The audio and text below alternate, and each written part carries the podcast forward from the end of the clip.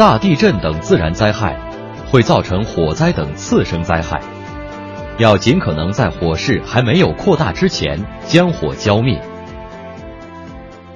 富有灾害应对经验的相关部门会利用一切机会对民众进行消防训练，让人们了解到灭火时机的重要性。初期灭火不要用水，而应使用灭火器。应尽可能靠近火源后拔下安全阀，再拉下手柄灭火。请务必在住宅附近放置灭火器。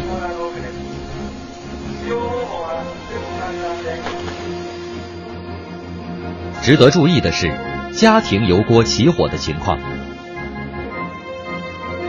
我们来做一个实验。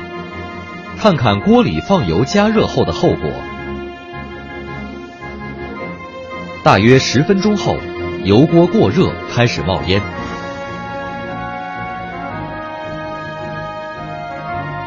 油锅过热，极容易着火。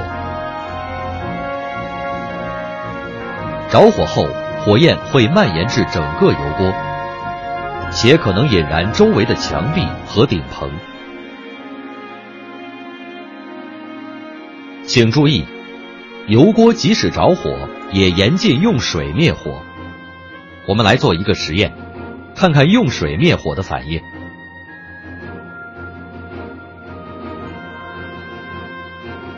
油锅进水后，瞬间油花四溅，反而加大了火势。所以，绝对不可用水来灭油锅的火。